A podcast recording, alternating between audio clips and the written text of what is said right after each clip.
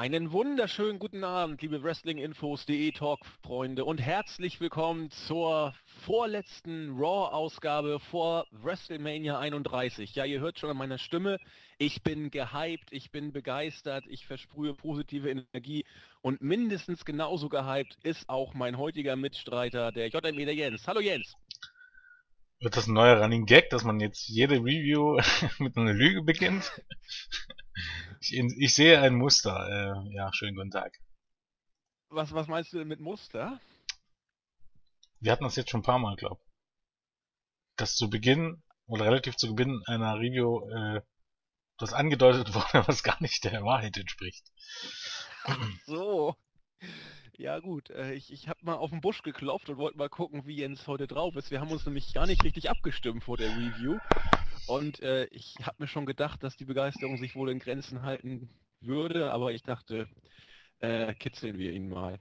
Ja, Jens, wir beide lange Zeit nicht mehr zusammen gewesen. Ich glaube, letztes Mal warst du mit Julian, dann ich mit Julian. Ich glaube, irgendwie auch schon zwei, drei, vier Ausgaben her. Haben uns ja eine super Ausgabe ausgesucht, hätte ich beinahe gesagt. Wir werden gleich äh, klären, warum oder warum auch nicht. Ja, ich mein, Hast du noch irgendwas? Bitte? Wenn man jetzt ähnlich äh, ehrlich ist, dann ähm, sind die Ausgaben seit Wochen auf einem Niveau. Und das Niveau jetzt ja? auf gut, mittelmäßig oder schlecht anordnen will, das sei mal jedem selbst überlassen, aber ich glaube, man kann nicht davon reden, dass man sich eine gute oder eine schlechte Ausgabe ausgesucht hat. Dafür ist das alles zu auf einem Level, um es mal neutral ja. auszudrücken.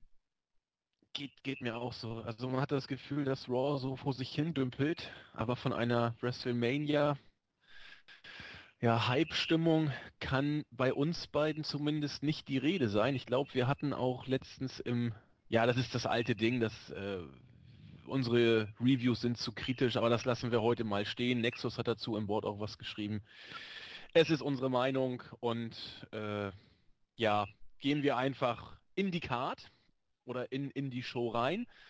Und es begann ja so, wie es schon einige Male begonnen hat dieses Jahr, nämlich Seth Rollins mit der kompletten Bagage, bestehend aus Kane, Jamie Nobley, Joey Mercury und Big Show, waren am Ring und Seth Rollins ist erstmal auf die Ereignisse der Vorwoche eingegangen. Orton konnte ihn natürlich nur deswegen so überraschen und äh, ausschalten, weil er ihn äh, quasi wie ein Tier gestalkt hat, gewissermaßen. Und äh, wie kriege ich jetzt das hin? Äh, bla bla bla. Hin und her und irgendwann sagt er dann, ich nehme das Match übrigens, Randy Orton, ich nehme deine Herausforderung an, aber eine Bedingung habe ich noch. Heute wird es noch ein Match geben und zwar musst du gegen mich antreten und wenn du das machst, dann bekommst du auch das Match bei WrestleMania. Aha. Daraufhin ertönte dann die Musik von Randy Orton. Der hat äh, ich kann den Spruch nicht mehr hören, gesagt, dass er nicht das äh, Gesicht der WWE sei, aber ein ganz normaler Kerl, der es aber immerhin geschafft hätte, Rollins ziemlich alt aussehen zu lassen. Daraufhin geht Randy auf die Bedingungen von äh, Seth Rollins auch ein und nimmt eigentlich auch David in Kauf, dass es wohl eine Art äh, 5 gegen 1 Handicap-Match werden könnte, weil er nimmt quasi schon in weiser Voraussicht hin, dass alle Stooges und Big Show und Kane, ja, kann man ja fast mit zu den Stooges zählen, auch mit dabei sein werden. Hat aber damit überhaupt gar kein Problem, weil er wird sowieso alle besiegen. Ja, das war die Eröffnung, Jens. Ich habe dazu eigentlich gar nicht viel zu sagen, außer wir, wir merken uns jetzt einfach mal Randy Ortons Aussage, dass er genau weiß, dass er heute im Main Event auf, aufs Maul bekommen wird, weil äh, ist ein Handicap-Match wird, äh, wie viele Leute auch immer, also warte, Big Show Kane, äh, Seth Rollins, Mercury, Noble und theoretisch auch noch Hunter, äh, also, also fünf, fünf gegen eins mindestens, vielleicht auch sechs gegen eins. Und er hat sich also damit schon abgefunden. Mir ist das auch ehrlich egal, weil er bei WrestleMania dann Seth Rollins in die Finger bekommen wird. Das halten wir jetzt einfach fest. Mehr habe ich dazu nicht zu sagen. Gut. Vielleicht das merken wir uns jetzt einfach mal bis zum Main Event. vielleicht wird dieser Punkt ja irgendwann im Laufe der Show ja. nochmal eine gewisse Relevanz entfalten. Äh, oder eben auch nicht. Aber das kommt auch. Ja, do, doch schon. Schon irgendwie Relevanz, aber. Äh, ja. Ja, wir, wir werden es erleben. Ja, äh, eine weitere Ankündigung äh, wurde auch noch gemacht, nämlich Hurra, das Vertragsunterzeichnungssegment zwischen John Cena und Rusev wird auch noch angekündigt. Und ich nehme es vorweg, mein absolutes Highlight der Show. Ähm, ich habe mich stellenweise nicht mehr eingekriegt, aber ob das für die Qualität des Segments spricht oder für andere Sachen, auch darauf werden wir noch eingehen. Ich habe Jens schon wieder so leicht äh, seufzen hören. es wird noch thematisiert. Dann ging auch schon das erste Match los. Give Divas a Chance. Nikki Bella gewann gegen AJ Lee nach elf Minuten. Lange Zeit hat man so ein äh, Diven-Match in dieser äh, Matchdauer auch nicht gesehen. Ähm, ja, was gibt sonst dazu zu berichten? Äh, es gab ein, ein ja, Brawl kann man es nicht nennen. Eigentlich hat, hat Brie Bella äh, Page irgendwie aus dem Ring oder außerhalb des Rings ausgeschaltet. Ich fand den äh, Finisher von Nikki gegen Page sah ziemlich fies aus, aber auch weil, äh, gegen Page, gegen AJ, weil AJ ja auch extrem beweglich ist. Sie ist ja fast mit dem Rücken einmal äh, durchgedrückt worden. Ja, ansonsten war es ein solides Steven-Match, was solide im Steven-Bereich von der WWE eben heißt, im Main-Event, mit NXT nicht zu vergleichen. Und wir haben wieder alle vier Tag-Team-Teilnehmer von WrestleMania gesehen. Ja, das gleiche, was daran gut oder schlecht ist, wir haben es in Wochen vorher schon gesagt. Man macht sie auch. Die Protagonisten werden nicht getrennt, sondern zusammengehalten. Allerdings, es sind die Diven. Was sagt uns das, Jens? Egal. Na, zum einen erstmal, dass es, also dieses Gift Divas a Chance, das ist ja in der Theorie ganz nett. Eigentliche Problem an der Sache ist, äh, dass es damit nicht getan ist. Also mit mehr Zeit ist es einfach nicht getan, weil also zum einen heißt es ja, dass bei NXT, dass die Matches dort nur so gut sein können, weil die Dieben im Vorfeld der großen Matches, also jetzt zum Beispiel bei, bei den Specials, ähm, in der glücklichen Lage sind, die Matches bis zum Erbrechen zu proben, was einfach im Main Roster nicht geht, weil die Leute halt unterwegs sind und dann nur eigentlich im Grunde ja nur Mittwoch und Donnerstag frei haben und dann noch einen langen, langen Flug hinlegen müssen, bla bla bla bla bla bla bevor dann Freitag, Samstag, Sonntag die Hausshows sind. Die haben keine Zeit zum Proben und bei NXT sind die so gut, weil sie viel proben können. Ähm, davon abgesehen ist es einfach so, dass es einfach was mit auch trotz allem mit der Qualität der Wrestlerin zu tun hat und ähm, ja, wie es sich hier wieder mal gezeigt hat, hilft bei Nikki Bella in diesem Fall jetzt hier auch nichts, wenn man ihr mehr Zeit gibt. Es wird trotzdem kein Match wie bei NXT draus. Und ich glaube, wir hatten jetzt zuletzt hatten wir Charlotte gegen Sasha Banks. Ich weiß es gar nicht. Ich glaube, auf jeden Fall irgendein Main Event bei einer NXT Weekly. Der war nicht so gut wie die bei den Specials, aber immer noch äh, ein gutes Match. Und davon war das hier immer noch meilenweit entfernt. Selbst wenn das jetzt hier besser war als viele, viele Diven-Matches, muss man ja zugeben, es war jetzt nicht schlecht. Äh, der eine oder andere Botch war mit dabei, aber es war nicht schlecht. Trotz allem hat es bei weitem noch nicht das Niveau, wie man das von den größeren Matches bei NXT kennt, was einfach zeigt, dass es mehr Zeit alleine nicht ist. Und ähm, dazu kommt, dass die Fans sowieso eigentlich Woche für Woche auf die Dieben nicht viel geben. Soll heißen, es ist Totenstille in, in den Hallen, soll heißen, äh, wenn WWE das alles als Indiz nimmt, dann äh, ist Essig mit Give Divas a Chance, weil dann können die sich sagen, okay, wir, wir haben euch die Chance gegeben, es kommt nicht wirklich was dabei raus, dementsprechend äh, gibt es keine Notwendigkeit, da irgendeinen Push anzusetzen. Ach, du meinst die selbsterfüllende Prophezeiung, so nach dem Motto. Ja, wenn man das so möchte, ja. Wobei, ja, mhm, natürlich. Ja. ja. Ja, man, man, es, es, klingt fast so, denn du hast es schon richtig gesagt, mehr Matchzeit birgt gerade nicht immer die Garantie für auch mehr Qualität und die Gründe hast du ja auch schon genannt, nämlich die Tatsache, dass bei NXT die Matches ganz anders eingeworkt äh, oder einstudiert oder eingeprobt werden können. Das geht im Main Roster eben aus den von dir genannten Gründen eben nicht. Reisestress, Terminstress, was da alles kommt und in der Tat, wenn man jetzt sagen möchte, pass auf, ihr Diven, ihr werdet quasi nur als optische Dreingabe bei den Weeklies äh, in den Main-Shows präsentiert. Jetzt haben wir euch ein paar Mal mehr Minuten gegeben. Es hat nicht wirklich gezogen. Die Fans sind auch nicht steil gegangen. Dann könnte man fast mit böser Zunge behaupten, dass das am Ende auch so gewollt sein könnte. Wir wissen es nicht, aber das Match war okay, aber es wäre mit fünf Minuten weniger auch nicht viel schlimmer gewesen. Und tja. Ja, letztendlich muss man ja auch sagen, die meisten Dieben im Main Roster, und dazu gehört eigentlich auch fast AJ Lee, auf jeden Fall aber die Bellas, sind einfach den Beweis schuldig. Also sie haben ja auch, ich glaube, die Bellas haben ja auch gesagt, dass es unfair ist, im Main Roster bekommst du die Zeit nicht und du kannst gar kein Match mit einer, mit einer richtigen Match-Story worken, bla bla bla bla bla. Das ist richtig. Aber Fakt ist, bisher bleiben sie so absolut schuldig, dass sie das überhaupt können. Nur behaupten mhm. zu, nur, nur zu behaupten, äh, dass man es kann, äh, bringt dich nicht weiter. Man muss es am Ende auch beweisen. Und äh, diesen Beweis bleiben sie einfach schuldig.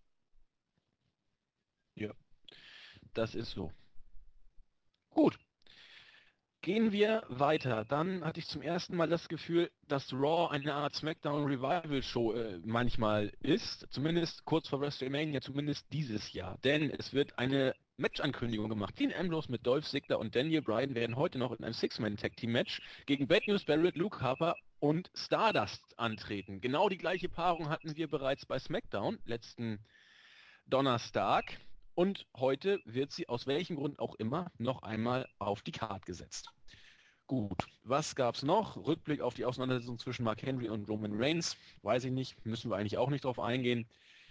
Ähm, kommen wir lieber zum ersten, äh, ja, ich sag mal, richtigen Segment, zumindest nach dem ersten richtigen Segment nach dem ersten Match. Und zwar hat man Kane und Big Show im Dialog gesehen. Äh, Big Show möchte irgendwie sich äußern, aber Kane sagt, pass auf, ich habe als Director of Operations entschieden, du, Big Show, wirst heute mit ähm, Seth Rollins am Ring stehen. Daraufhin zieht Big Show seine, diese übliche, ich bin ein menschliches Wesen, Masche hätte ich beinahe gesagt. Warum sprichst du damit nicht, äh, darüber nicht mit mir wie mit einem menschlichen äh, Wesen? Äh, das das ist doch, kann doch alles nicht wahr sein. Diskussion, Diskussion. Und dann kommt Seth Rollins rein und sagt, so Freunde, ihr müsst das große Ganze, the big picture im Auge behalten. Ähm, ihr repräsentiert hier die Authority, also Kane, äh, Entschuldigung, also Hunter, Stephanie und auch mich. Daraufhin wurden die beiden ehemaligen Streithähne dann äh, geeint und Kane sagte, pass mal auf, äh, so kann vielleicht Stephanie mit mir sprechen, weil ich sie auch respektiere. Du sicherlich nicht, denn dich respektiere ich auch gar nicht. Ähm, und weil ich jetzt so lieb bin, frage ich dich, Big Show, möchtest du, wenn du es dir aussuchen kannst, heute mit Rollins am Ring stehen? Und Big Show geht weg. Daraufhin mit einem verächtlichen Blick auf Rollins verlässt auch Kane die Szene und Rollins stand alleine da. Da wurde schon mal angedeutet, dass die Allianz ja vielleicht bröckeln könnte. Ja. Jens. Äh, tja. um jetzt hier was groß dazu zu sagen, äh, müsste mich diese ganze Authority-Kram irgendwie in, in, mit, nur noch irgendwie interessieren und das tut's einfach nicht. Vor allem, weil wir dieses oder ein ähnliches Segment in der Form ja nun auch nicht zum ersten Mal gesehen haben. Das haben wir Nö. schon so oft gesehen. Ja. Big Show und Kane mit Spannung. Und es ist ja das Ding, selbst wenn, wenn das jetzt hier dieses Auseinanderbrechen würde, man wüs wüsste ja, dass die nächste Woche trotzdem wieder alle zusammen sind. Genau, und ohne Ich meine, man hat die Authority schon mal komplett aus den Shows geschrieben, um sie nicht aus den Shows zu schreiben. Yep. Das ist halt das Ding. Du möchtest die Leute für, für was interessieren, wie das nun mal richtig so ist, aber dann sollte das, das, was du tust, auch von, von Mehrwert sein. Dann sollte es nicht nächste Woche wieder vergessen sein oder in drei Wochen wieder zurückgenommen werden. Und wenn du das irgendwann machst, beginnen die Leute, oder so die Theorie, beginnen die Leute irgendwann äh, sich dafür nicht mehr zu interessieren. Bei mir ist dieser Punkt schon lange eingesetzt. Also, selbst wenn man jetzt für WrestleMania noch die Stipulation, wenn Hunter oder wenn Seth Rollins verlieren, dann äh, ist die Authority weg. Selbst wenn man die ansetzen würde, würde ich der Stipulation nicht mehr trauen und davon ausgehen, dass die am Tag danach wieder rückgängig gemacht wird. Dementsprechend, äh, ganz abgesehen von dem, was dann am Ende passieren sollte, war mir äh, das hier vollkommen egal, um ehrlich zu sein. Ja, wie gesagt, weil wir es auch so in ähnlicher Form schon ein paar Mal gesehen haben und auch wie du angedeutet hast, in der Woche drauf wurde es nicht mal im Ansatz mehr thematisiert. Das war vergessen. Die standen wieder zusammen da und man hat es nicht in irgendeiner Weise als Anknüpfungspunkt genommen, dann irgendwie eine Geschichte draus zu basteln. Es ist, als ob jede, jeden Montag wieder ein Rücksetzpunkt ist und die Authority wieder geeint ist. Da ist keine Kontinuität. Wer drauf steht, naja. Ähm, ich ich habe da auch wenig zu, sagen, muss ich gestehen, weil es einfach nichts wirklich Neues ist. So, äh, dann wurde das nächste Match eingeleitet, wieder mit einer Rückblende auf SmackDown. Ähm, und zwar äh, The Miz und Damien Misto standen wieder einmal auf dem Programm. Und auch das Match Ryback gegen The Miz kommt mir auch irgendwo bekannt vor. Ich hätte schwören können, ich habe es letzte Woche auch schon mal irgendwo gesehen. Und ich könnte auch schwören, fast mit einer ähnlichen Matchzeit. Denn Ryback gewann gegen The Miz nach dem Shellshock in 1,40. Interessantes Moment, ja, interessant kann man auch nicht wirklich sagen. Während des Matches äh, purzelte irgendwann The Miz außerhalb äh, aus dem Ring. Ryback kam hinterher, hielt ihn fest und forderte Mistow auf, äh, The Miz zu schlagen. Der hat auch die Faust kurz geballt und mit sich gerungen, ob er es macht oder nicht. Aber irgendwie hat sich Miz dann befreit und hat dann gesagt, so, ich zähle jetzt bis fünf runter und dann musst du auch die Faust wieder runternehmen, du böser Mistow. Egal, trotzdem am Ende hat The Miz wieder verloren. Mistow kam in den Ring, hat ihn irgendwie mit diesem, mit seinem Anzug oder was das ist, so ein bisschen Luft zugefächert, aber dafür gab es dann den Skull, Skull Crushing Finale gegen Mistow. Das ganze Ding zieht sich, auch die Mistow-Chants sind deutlich zurückgegangen. Es scheint auch hier das Mainstream-Publikum nicht mehr im Ansatz so zu interessieren, wie es noch vor ein paar Wochen der Fall war. Das Ding hat sich wohl schlicht überlebt. Hm, auch da ist wieder der einfache Punkt, was ich gerade eben angesprochen habe. Wie oft standen jetzt eigentlich Misto und Miss schon vorm Split, beziehungsweise sind gesplittet, wenn man so möchte? Eigentlich war es immer so, dass es die, die, die Streitereien gab. Ich glaube, einmal war es sogar schon so, da hat Miss, äh, Misto gefeuert, um ihn dann selber wieder anzustellen. Ich meine, hallo, ist, wir hatten es ja schon mal, ich glaube, mit Zack angesprochen. Äh, ich glaube, bei der Ring of Honor Review war das, weil ihr es nicht angesprochen habt. Also deshalb hier auch nochmal. Mittlerweile ist Sendo also bei dem Miss angestellt. Er hat offensichtlich keinen WWE-Vertrag mehr. Er ist bei dem Miss angestellt und darf trotzdem wresteln. Das ist mindestens genauso dumm wie die, wie diese, bei diesen Multiman-Matches, wie diese These, dass jeder Wrestler die gleiche Prozentzahl, äh, die Prozent, Prozentzahl an Chance hat, äh, das Match zu gewinnen. Das ist mindestens genauso dumm. Jemanden, der keinen Vertrag bei der Company hat, wresteln zu lassen, weil er einen Vertrag mit irgendeinem Wrestler hat. Ähm, wie gesagt, den Split gab es eigentlich fast schon mal. Dann gab es zumindest 80.000 Mal die Andeutung, bevor sie dann bei der nächsten Show wieder zusammen waren und bei der nächsten Show wieder fast gesplittet sind und irgendwann interessiert das die Leute einfach nur noch einen Scheiß. Und ich glaube mal so, so ein 1 Minute 40 Match gegen Ryback macht's jetzt auch nicht unbedingt im Großen und Ganzen besser. Eigentlich ist das ein komplettes Segment zum Skippen. Und ja, jetzt muss man mal warten, bis es, wie es weitergeht, bis zu Mania. Aber letztendlich bewegt sich auch in dieser Storyline nichts. Nee. Seit Wochen. Und ich glaube, also es, es, kann doch gar nicht anders sein. Die werden in der Battle Royale irgendwie aneinander geraten und dann wird es eine zwei Pay-Per-View-Fehde geben zwischen den beiden und dann wird es das gewesen sein. Also was soll denn sonst noch kommen? Das Ding ist doch ausgelutscht. Gut. Wenn du dazu nicht weiter zu sagen hast, würde ich gerne zu meinem persönlichen Highlight der Show kommen. Michael Cole steht im Ring und kündigte das eben schon angedeutete Vertragsunterzeichnungssegment zwischen Rusev und John Cena an.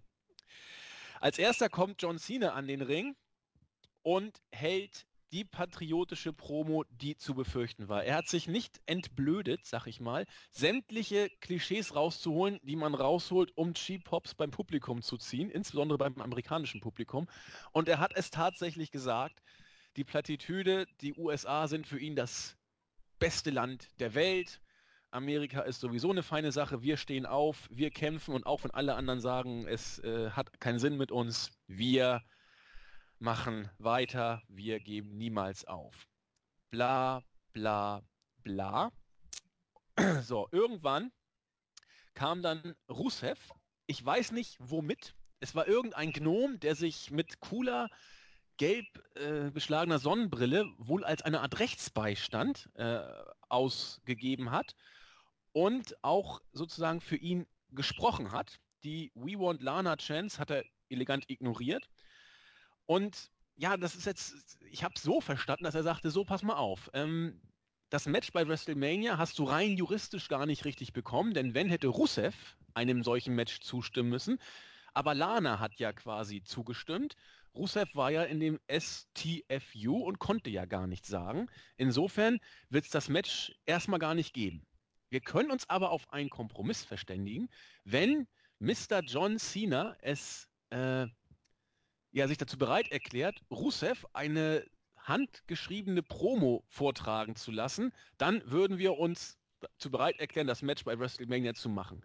Rusev hat dann eine, also oh, so eine klischeebehaftete 80er Jahre äh, UdSSR gegen USA-Promo rausgelassen. Amerika ist schwach, Amerika ist blöd.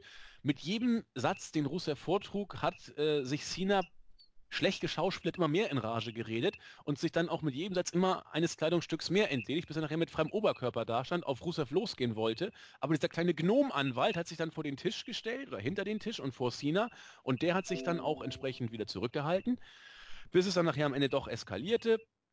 Äh, was ich, Rusev hat dann den Tisch gegen Cena geschmissen, sich heldenhaft aus dem Ring geflohen und beim Staredown kam nachher die russische Fahne runter. Das war Promo im klischeehaftesten Sinne. Wenn man auf so einen Trash steht, kann man drüber lachen. Ich konnte es phasenweise. Wer es ernst nehmen möchte, der wird sich hier, glaube ich, tierisch aufgeregt haben. Ich weiß nicht, wie du es gesehen hast. Also es war bis zu diesem Punkt wahrscheinlich immer noch das unterhaltsamste bis dahin und noch nicht mal, ja, noch nicht mal total katastrophal. Äh, auffällig ist, dass ähm, WWE für solche Nebenrolle, Nebenrollen, bis auf wenige Ausnahmen, äh, einfach immer nur wirklich, ich weiß nicht, warum die Typen auftreibt. Äh, bei welcher, bei welcher Theater, Laien, Schauspielgruppe man die hat. Ähm, an dieser Stelle erinnere ich mal an Dario Cueto bei äh, Lucha Underground, der ist ein professioneller Schauspieler. Und dieser professionelle Schauspieler äh, spielt nicht nur alle äh, Wrestler in den Segmenten an die Wand, sondern auch so ziemlich jeden, der, ähm, eigentlich wirklich auch Paul, ja, Paul Heyman vielleicht nicht unbedingt, aber ansonsten jeden, der bei WWE auftritt, äh, inklusive Triple H und Stephanie McMahon und Co., spielt er an die Wand. Bei WWE ist es eher so, dass, obwohl es stellenweise gar nicht geht, dass der noch schlechter ist als die, noch ein schlechterer Schauspieler ist als die meisten Wrestler und das geht eigentlich schon gar nicht. Also das ist ja bei WWE schon manchmal echt ganz, ganz furchtbar geschauspielert und wirkt absolut künstlich, aber WWE schafft es noch Schauspieler ranzuholen, die, die tatsächlich noch schlechter sind. Davon mal abgesehen, war es halt der, der übliche Amerika, Amerika gegen USA, äh, Amerika gegen USA, ja genau, USA gegen Russland Stuss. Aber am Ende des Tages, nach diesen paar Minuten, geht einfach mal in euch und fragt euch, was hat dieses Segment äh, bezweckt. Das Match stand vorher fest und es sollte ein Vertrag unterzeichnet werden und Rusev wollte den Vertrag nicht unterzeichnen durch den Anwalt, und am Ende ist nichts passiert und Rusev hat äh, doch unterschrieben. Und warum genau war der Anwalt dort draußen? Was genau hat das... Das war einfach nur systematisch für die Show. Das war einfach nur Zeitschinden. Das Segment hat nichts bewirkt. Der Anwalt hatte am Ende des Tages keinen Sinn. Warum? Ja, man könnte ja sagen, der juristische, spitzfindige Anwalt hat eine äh, Rusev, hat Rusev hat erklärt, dass er, dass er dem Match ja nicht zugestimmt hat, sondern Lana. Genau. Und hat einen Anwalt mitgebracht, um sich da irgendwie rauszureden oder was, keine Ahnung, was die Intention war. Und am Ende hat er trotzdem zugestimmt. Wo war der Punkt des Ganzen? Ja, aber die Bedingung war doch, dass Rusev dem. Es hat sich doch nicht geändert! Wenn er seine Promo halten dürfte. Die hätte er aber What? auch halten dürfen. So habe ich Und die Promo hat genau was ausgedrückt? Nix. Das, das ja, aber was sollte das Segment? Das Match stand vorher fest. Rusev kommt raus und sagt, dass Lana ja zugestimmt hat und nicht er selber, um dann selber zuzustimmen und der Anwalt war, das war alles vollkommen nutzlos. Ein absolut nutzloses Segment, was nichts bewirkt hat. Was nur dazu da war, um Zeit zu schinden. Ja, ich weiß nicht. Bullshit! Das Match, äh, das Segment hat für mich so schon ein bisschen Sinn gemacht, wenn man davon ausgeht, dass Rusev sonst die Promo hätte nicht halten dürfen. Aber das wurde nirgends kommuniziert. Der, der braucht einen Anwalt, um eine Promo halten zu dürfen. Offensichtlich. Offensichtlich. Das, absoluter Bullshit. Von hinten bis vorne der letzte Bullshit. Ah. Und das kurz vor WrestleMania, Jens. Ja, die ganze Show war wieder eine dreistündige Zeitverschwendung ohne jetzt zu spoilern, die Show hat am Ende von vorne bis hinten nichts in dieser Show hat irgendwas bewirkt oder irgendwas vorangetrieben. Wir sind immer noch auf dem gleichen Level wie letzte Woche. Zweieinhalb Stunden, absolute Zeitverschwendung. Man hat absolut nichts verpasst, wenn man die Show nicht geguckt hat, sondern bloß die Show in der letzten Woche oder die Show vor zwei Wochen. Na gut, letzte Woche war noch ähm, die Antwort vom Undertaker. Nee, halt, war es letzte Woche? Ja. Ja, das war letzte Woche. Gut, äh, aber ähm, ja, aber diese Show hat hier nichts bewirkt. Nichts. Wirklich absolut gar nichts. Nee, das stimmt. Am Ende waren wir so schlau wie vorher. 150 Minuten Zeitverschwendung, eigentlich könnte man auch über was anderes reden. Und es wird auch nächste Woche nicht viel besser. Da werden ein paar Gaststars die Show schmeißen, aber Storyline musst du nichts erwarten nächste Woche. Vor allem, in welchem Jahrhundert ist, ist man angekommen? Snoop Dogg und LL Cool J. Willkommen im Jahr 1991. Überhaupt, was mir jetzt letzt wieder aufgefallen ist, was, was läuft mit Wrestling? Nee, mit Wrestling kann man nicht sagen. Was läuft mit WWE schief? Dass man mittlerweile wirklich hinter jeder Promo lustige Popmusik oder lustige Party-Hip-Hop-Musik legt. Was läuft mit Wrestling schief? Oder mit WWE schief? Das ist jetzt nicht neu. Ähm, heute hat jemand äh, das Promo-Video von WrestleMania, oh Gott, das war das, WrestleMania 29 gepostet von John Cena gegen The Rock, diese Hype-Videos. Auch da war das mit dieser vollkommen un unsäglichen und undramatischen Happy-Laune-Musik unterlegt. Dieses Promo-Video, wo John Cena trainiert und irgendeiner ein Dödel in, im, im Hintergrund äh, äh, rappt. Das ist so schlecht. So undramatisch und so, keine Ahnung. Also, und was sagt's aus bei der Go Home Show von Raw?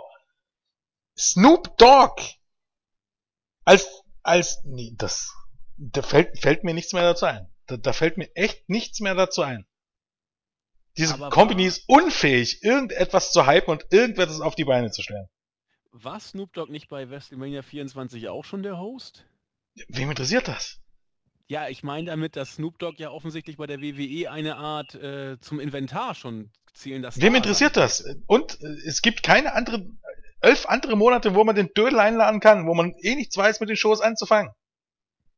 Es ist also die Bestätigung, dass man selbst zwei Wochen vor Mania nicht weiß, wie man die, oder selbst eine Woche vor Mania nicht weiß, wie man die Show füllen kann, dass man so einen Dödel einladen muss. Und Newsflash. Genauso wenig wie irgend, nur, auch nur eine Person oder vielleicht, naja, vielleicht waren es ein Dutzend Personen, die Show eingeschaltet haben, als vor paar Wochen Jon Stewart da war, weil die Ratings waren grottig, auch in der zweiten Stunde. Genauso wenig haben, äh, werden nächste Woche Leute einschalten, um Snoop Dogg zu sehen. Also Leute einschalten, die sonst WWE nicht schauen würden. Das heißt, das bezweckt am Ende überhaupt gar nichts. Das glaube ich auch, dass es nichts bezweckt. Aber ich glaube, sie haben sonst nichts, um die Show zu füllen. Ja, dann sollen sie den Laden zumachen. Dann sind sie eindeutig im, im, im falschen Geschäft. Dann sind es Dilettanten. Denn, wie gesagt, die letzten Raw-Ausgaben und die jetzige und auch die nächste deuten ja fast schon, und das, das hätte ich ja niemals geglaubt, dass man das so deutlich sagt. Ähm, die Road to WrestleMania ist in diesem Jahr ja eigentlich nichts anderes als ein sich hinziehen bis WrestleMania. Es ist ja seit, seit drei, vier Raw-Ausgaben nicht wirklich konsequent irgendwas aufgebaut worden. Ja, immer mal was. Man könnte jetzt drüber diskutieren bei Randy Orton gegen Seth Rollins. Aber auch das ganze Engel war ja in Anbetracht dessen, dass Randy Orton im November geturnt ist und als Babyface zurückgekehrt ist, war ja auch dann nach seiner Rückkehr, was ab der Raw-Ausgabe nach Fastlane basierte, alles nur Zeitschinden. Denn am Ende hat man ja einfach nur die ganze Story nochmal gespielt, die eigentlich schon im November äh, beendet war. Und jetzt ist man an dem Punkt, an dem man im November schon war. Also auch da war es ja im Grunde, im Grunde so, dass man sagen könnte, wenn man es positiv sieht, okay, da hat sich was entwickelt. Wenn man es negativ sehen möchte, kann man sagen, man hat einfach nur noch mal eine Zeitreise angetreten, um vier Wochen zu überbrücken. Oder drei Wochen oder was auch immer und ist jetzt an dem Punkt, wo man im November ohnehin schon war. War, So könnte man drüber aus. diskutieren, ob es nicht eigentlich, wie gesagt, nur absolute Zeitverschwendung war. Das ist so. Gut, bevor Jens sich hier weiter in Rage redet, kommen wir lieber zum nächsten Match. Auch das äh, gab es in der letzten Woche in dieser Form schon mal. Cesaro und Tyson Kidd mussten wieder gegen The New Day ran, haben das Match nach knapp zwei Minuten gewonnen. So weit, so gut. Was ich nicht gepeilt habe, warum die Los Matadores mit äh, ihrem kleinen Stier da am Start waren, mit El Torito. Ähm, was ich auch nicht gepeilt habe, warum sie danach irgendwie eingegriffen haben. Die haben ja dann The New Day angegriffen und El Torito hat sich dann irgendwie um Cesaro gekümmert. Äh, sollen die jetzt irg irgendwie als, als, als Tag-Team Championship-Contender aufgebaut werden oder was, hat mich jetzt völlig irritiert, warum die Los Matadores überhaupt da, was, hatten, was sie da zu suchen hatten. Äh, ja, sie sollen als Number One Contender aufgebaut werden. Das ist vermutlich das Ziel, zumindest letzte Woche. Interessanterweise bringt man das Match halt diese Woche wieder. Und das Match steht noch nicht auf der Karte, das Tag Team Title Match. Auch bezeichnet übrigens. Und Cesaro und Tyson Kidd gewinnen gegen die beiden. Das heißt, wenn man sagen müsste, letzte Woche haben sich die New Day durch diesen Sieg über die Champions, also überhaupt durch einen einzigen Sieg, wenn man so möchte, dieses Titelmatch verdient. Ähm, könnte man jetzt sagen, okay, Cesaro und Tyson Kids haben das Rückmatch gewonnen und damit sind die New Day eindeutig wieder raus aus diesem Titelmatch. Und trotzdem wird man dann in, in ein paar Tagen vermutlich, wenn sich durch die Verletzung der Usos oder des, ich glaube Jay Uso war es, nicht irgendwie was geändert hat, wird man die New Day trotzdem in das Match buchen.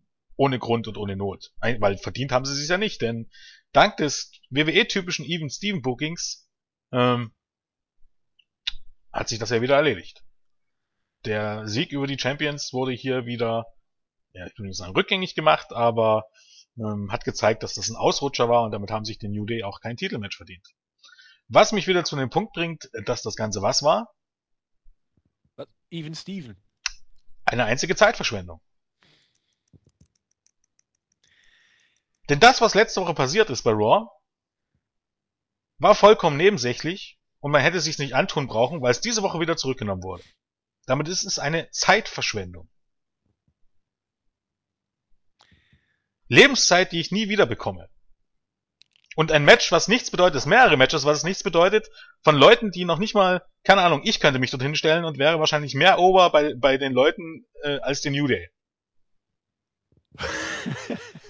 Xavier Woods gehört sofort entlassen, wenn es nach mir geht. Der Typ hat, ich weiß nicht, was, was den Typ befähigt, einen WWE-Vertrag zu haben. Außer seinen Abschluss an irgendeiner Hochschule. Er ist ein mittelmäßig Wrestler mit, keine Ahnung, mit ich möchte sofort abschalten, wenn ich den Typen sehe. Und in, in dem Gimmick ist das noch viel schlimmer als vorher schon. Und während Kofi Kingston über Jahre hinweg, selbst in der tiefsten Midcard, sich irgendwie über Wasser gehalten hat, genau wie Dolph Ziggler, ist er mittlerweile vollkommen tot. Also alleine die Idioten, die sich dieses Gimmick ausgedacht haben, die gehören alle gefeuert. Das sind Idioten. Das sind keine Writer oder keine, keine, keine kreativen Angestellten, das sind ich weiß es nicht, keine Ahnung. Und dass man das jetzt so lange laufen lässt und das nicht mal mitbekommt. Welchen Beweis braucht man denn, außer dass niemand reagiert, wenn die Typen in die Halle kommen? Peinlich. Naja, aber wir wollen ja jetzt ja die Freebird-Regel extra für sie wieder aktivieren. Quatsch. Nur wegen so einem beschissenen Artikel auf wwe.com drehen da einige wieder durch und interpretieren da sonst was rein. Dazu müssten die New Day erstmal den Titel gewinnen. Richtig. Ja, so sieht's aus. Aber wenn es von WWE schon so gespoilert wird, wird das eher in die nicht passieren. sein, dass sie, dass sie nicht gewinnen. Genau. Nee, in der, in der vor allen Dingen auch, weil die Leute, die bei WWE.com arbeiten, nichts mit dem Kreativteam zu tun haben. Das kam ja schon mehrmals raus, die, die, die arbeiten vollkommen autark. Also die bringen irgendwelche Artikel auf WWE.com, ähm, richten sich aber nicht nach aktuellen Plänen, weil die von den Plänen gar nichts wissen. Und die Leute vom Kreativteam geben die, die Pläne nicht an WWE.com weiter.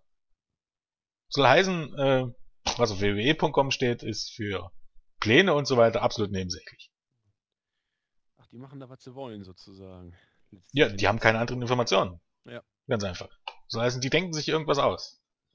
Außer die bekommen eben gewisse Sachen vorgetragen, aber solche Artikel, wo irgendwas spekuliert wird, sind meistens äh, vollkommen nebensächlich und, und haben müssen nichts mit ähm, allgemeinen Plänen zu tun.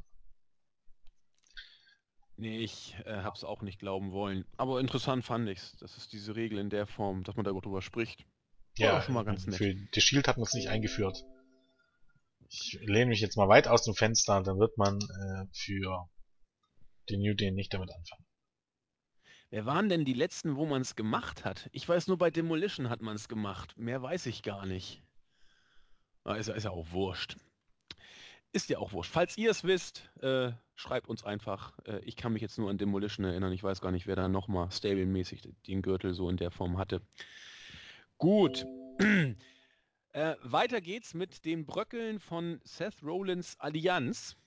Äh, Backstage schwört nämlich Seth Rollins seine beiden Stooges, Jamie Nobley und Joey Mercury, darauf ein, wir müssen hier voll bei der Sache sein. Ich brauche euch in äh, Topform. Daraufhin hat dann Nobly gesagt, du, äh, aber du hast uns doch weggeschickt. Was, was ist denn hier für Topform? So, dann äh, wurde Rollins ein bisschen nervös und hat ihm, glaube ich, auch eine kleine Ohrfeige gegeben. Daraufhin gab es ein Wortgefecht äh, und bevor Rollins ihn entlassen konnte, hat er gesagt, du kannst mich gar nicht entlassen. Ich kündige, I quit. Und damit war Jamie Nobly weg. Daraufhin hat Rollins gesagt, ach weißt du, wir brauchen den gar nicht. Joey äh, Mercury sind doch die beiden coolen Buddies, aber der ist dann einfach auch weggegangen. Und damit stand Seth Rollins dann vermeintlicherweise ganz alleine da. Wollen wir das so stehen lassen oder möchtest du dazu noch was sagen? Eigentlich hast du dazu ja schon zu Anfang was gesagt. Jo. Jo. Dann kam etwas, was ich zumindest persönlich ziemlich cool fand, und zwar der Videoclip von Brock Lesnar. Ähm, es es hat gepasst. Er hat gesagt, äh, ich werde zu WrestleMania gehen und ich werde da irgendjemanden in den Arsch treten. Ich habe ähm, den, die Streak vom Undertaker genommen. Ich habe damals The Rock, als ich noch ein Rookie war, nach Hollywood geschickt. Ich habe John Cena beim SummerSlam zerstört und das werde ich bei WrestleMania auch mit Roman Reigns machen. Ähm, weil noch irgendwas hat, was ich richtig cool, genau, was das fand ich auch interessant. Ähm, es gibt auch gar nicht viel darüber zu diskutieren. Wenn mein Vertrag verlängert wird, fand ich interessant, dass man diese Szene tatsächlich in der Storyline verbraten hat. Wenn mein Vertrag verlängert wird, bleibe ich WWE-Champion. Wenn er nicht verlängert wird, dann gehe ich als WWE-Champion. Also, ich fand die Promo von vorne oder das Interview, muss man ja sagen, von vorne bis hinten gut, weil Lesnar mittlerweile so ziemlich, ja, der Einzige ist, dem man solche Art der Darstellung auch ab, dem ich sie zumindest abkaufe ich glaube, Brian Alvarez hat das jetzt irgendwann mal auf den Punkt gebracht. Ähm, er hat gesagt, Brock Lesnar ist so gut und wirkt so gut und wirkt als was Besonderes, weil er dargestellt wird, als wenn er kein Teil von WWE wäre. das kann sein. Ja, das ist ja auch so. Ja, ja, das stimmt. Er steht über dem Und das stimmt. Das sagt auch sehr viel darüber aus, wie WWE die eigenen Angestellten darstellt. Die meistens sind ja Geeks, sieht man ja auch an Seth Rollins, äh, letzte Woche Big Show und Kane, alle werden von äh, man möchte von Stephanie McMahon, man möchte schon fast sagen, entmannt. Eigentlich von Woche zu Woche. Jo. Äh, die einzige Wrestling-Promotion, die die eigenen Superstars nicht oberbringt und als große Nummern darstellen lässt, sondern alle als Lachnummern. Die dem Publikum erzählt, dass die Leute, die du dir hier gerade anguckst, dass es alles Loser sind, Idioten sind und dass es eigentlich gar nicht wert ist, dass du sie, sie anguckst. Also selbst bei John Cena war das ja der Fall vor ein paar Wochen in dieser Promo. Das gesagt wurde, ja, keine Ahnung, das, das muss man sich mal reinziehen. Das ist unfassbar. Das ist, will einem gar nicht in den Kopf. Vor allen Dingen auch nicht, wo das irgendwann mal wohin führen soll. Ja, soll es wahrscheinlich auch nicht. Wie dem auch sei, ähm, Promo von Brock Lesnar, ich meine, man, man muss auch dazu sagen, wenn man jetzt hier sagt, ähm, nach dem Video, Paul, ähm, Lesnar braucht Paul Heyman nicht, der könnte auch so Promos halten. Ähm, diese Videos sind ja auch äh, zusammengeschnitten. Also ja. äh, und dann genau wie bei diesen Hype-Videos auch so produziert, dass es eben dann so großartig wirkt, wie es eben wirkt. Also ich würde das jetzt nicht damit ähm, gleichsetzen, dass Brock Lesnar so eine Promo auch im Ring halten könnte oder dass das genauso wirken würde. Aber ja, Newsflash, diese ähm, Sit-Down-Interviews mit Brock Lesnar sind awesome, die waren bisher immer awesome, die sind weiterhin awesome und auch hier war für mich wieder ähm, diesmal nicht Paul Heyman, sondern Brock Lesnar das ganz klare Highlight der Show, weil da kommen wir dann im Main Event ja noch drauf. Ähm, mit Abstand das unterhaltsamste, was man gebracht hat und diesmal für mich auch noch deutlich vor Paul Heyman. Ja, ging mir auch so. Von der ersten bis zur letzten Sekunde dachte ich, jawohl, das kaufe ich. Das war gut von einem sehr, sehr guten Segment zu einem für mich nur großen Fragezeichen, wenn es mich interessieren würde. Denn es sollte ein Match zwischen Big Show und Eric Rowan stattfinden. Doch bevor Eric Rowan den Ring äh, wirklich erreicht hatte, prügelte Big Show wie ein Besenkter auf ihn ein, hüpfte sogar irgendwann vom zweiten Seil. Was war so eine Art Elbow-Drop, sollte es glaube ich sein, aber immerhin, mit, in dem Alter, mit, mit der Masse, immerhin. Äh, dann kam noch der K.O.-Punch und dann war vorbei. Keine Ahnung, was mir dieses Match sagen soll. Es sollte bestimmt die Battle Royale hypen oder so, ich weiß es nicht. Ich habe doch keine Ahnung. Ja, weiß gut, dass man es auch angesprochen hat. Also, ja, vor allem, ja, oder man wollte ihn wieder als Monster darstellen, weil er wieder als Monster zurückkommen sollte und letzte Woche äh, keine Ahnung, hat ja ähm, Stephanie McFarlane, ach, ich weiß es nicht, keine Ahnung, es ist mir auch furchtbar Okay. so egal. Ging mir auch so. Ich hab's dann äh, zur Kenntnis genommen und dachte, Vor allen Dingen, wenn ich will, dass Big. Show damit Heat zieht, dann vielleicht mit irgendjemandem, der nicht ein totaler Geek ist und für den, äh, keine Ahnung, auf den die Leute auch irgendeinen Fick geben. Wer interessiert sich denn dafür, ob Eric Rowan verprügelt wird? Wie, sch- wie schwer ist, keine Ahnung, jeder, der, der, das, ist mir das eigentlich Unding. Die Leute, die das schreiben, okay, Vince McMahon wird dafür keine Zeit haben, aber zumindest die Leute, die das schreiben, die müssen doch irgendwie schon mal eine TV-Serie gesehen haben. Oder einen Film. Oder ein Buch gelesen. Oder mal im Theater gewesen sein. Dann lernt man nämlich, dass man nämlich äh, zu den Protagonisten, dass das Publikum oder die Zuschauer, die Leser eine Verbindung aufbauen müssen. Soll heißen, äh, wenn jetzt bei The Walking Dead als Beispiel jemand stirbt, einer der Protagonisten, dann wirkt das erst richtig, wenn die Zuschauer die, diese Person kennen und eine Verbindung zu der aufgebaut haben, wenn sie sie also mögen, aus welchem Grund auch immer.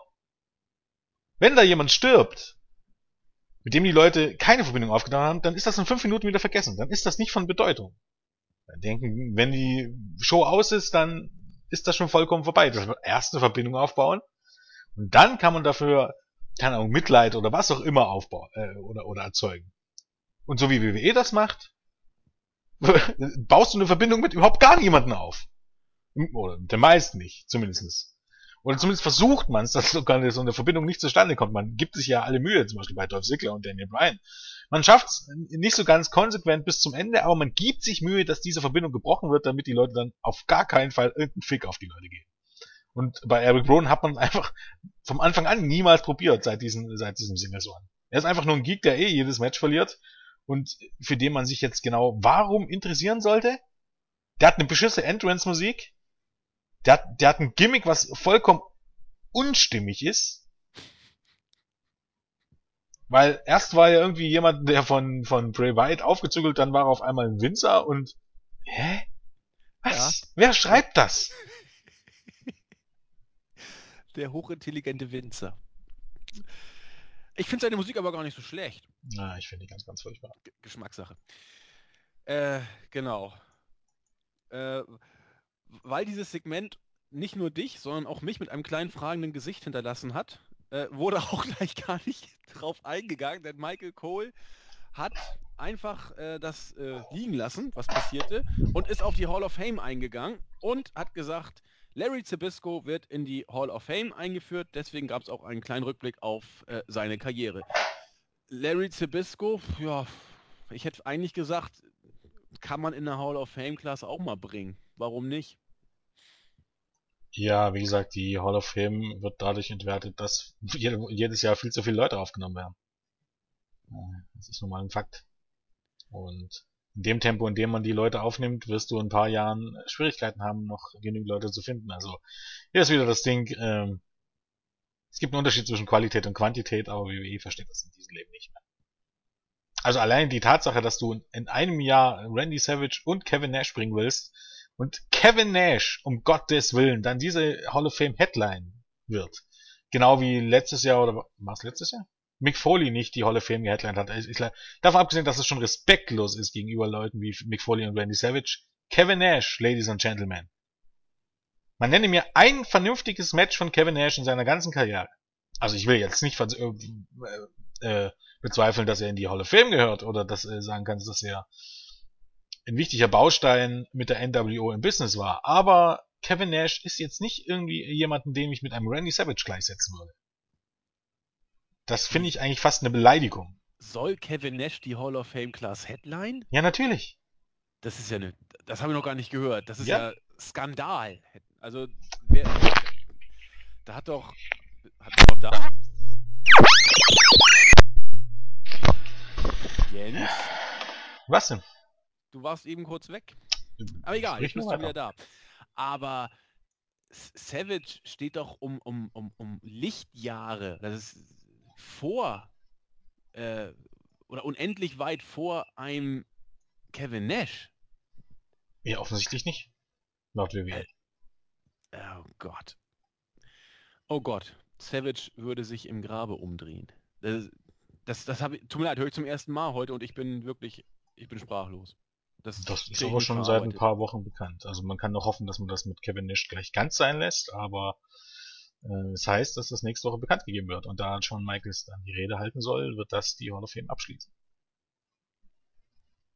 Ja, das wird dann Und so, wie gesagt, eine Hall of Fame, in der jedes Jahr, also letztes Jahr war es der Warrior und Mick Foley und dieses Jahr ist es äh, Nash und Savage, in, in dem man solche Kaliber wirklich im Jahr zweimal raushaut, dann wirst du irgendwann tierische Probleme bekommen. Ja. Eigentlich wird es zureichen, jedes Jahr, keine Ahnung, drei Leute reinzubringen, aber wie gesagt, das ja. kapiert WWE in diesem Leben nicht mehr. Ja, The Click macht's möglich. Gut. Dann wurde die Memorial, Andre the Giant Memorial Battle Royal dann auch so gehypt, dass auch ich es verstanden habe, denn wir haben äh, ja, zumindest habe ich verstanden, worum es ging diesmal. Das war ja vorhin nicht ganz so eindeutig. Warum auch immer, standen einige Akteure der Andre the Giant Memorial ja, Battle Royale. Genau, warum auch immer. warum auch immer. Äh, Kane äh, äh, durfte ein, ein Mikrofon halten und hat dann gesagt, ja, Freunde der Sonne, äh, ich habe euch zusammengerufen, weil ich der Auffassung bin, dass ich die Battle Royale gewinnen werde.